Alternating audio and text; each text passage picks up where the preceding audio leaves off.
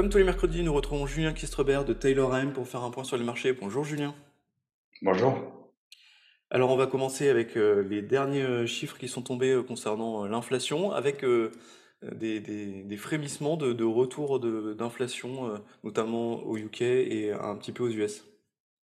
Oui, tout à fait. On a eu des chiffres d'inflation qui sont sortis un peu au-dessus des attentes aux États-Unis, aussi bien sur l'inflation globale que sur le- la core inflation. On a eu aussi les chiffres en Angleterre. On titille encore les, les 4%. Alors, il y a plusieurs explications à tout ça. hein. Il, y a, un effet de base, notamment sur l'énergie, où on s'attendait à un petit rebond. Mais on a surtout la partie service euh, qui continue de contribuer fortement à la- à la- à l'inflation américaine. Euh, et ça, ça s'explique tout à fait hein, par le dernier chiffre les, les hausses de salaire qui se poursuivent.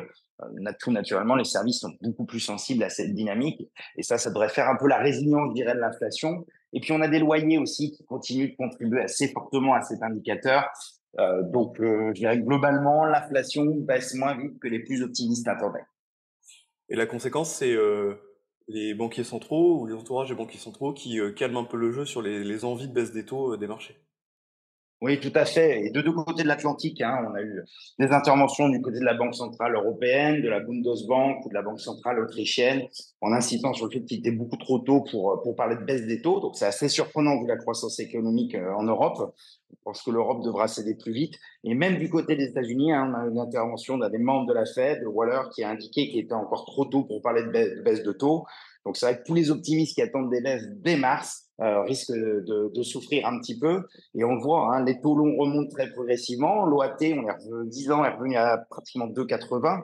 Euh, on était tombé à 2,39, hein, je vous rappelle, fin décembre. Donc, ça fait quand même un petit mouvement. Euh, voilà, on ne serait pas étonné qu'on aille chercher les, les, 3% en tout cas. Et du côté américain aussi, cela remonte. Donc, tout ça pèse sur les marchés actions puisqu'on a encore une corrélation positive entre les, les deux classes d'actifs.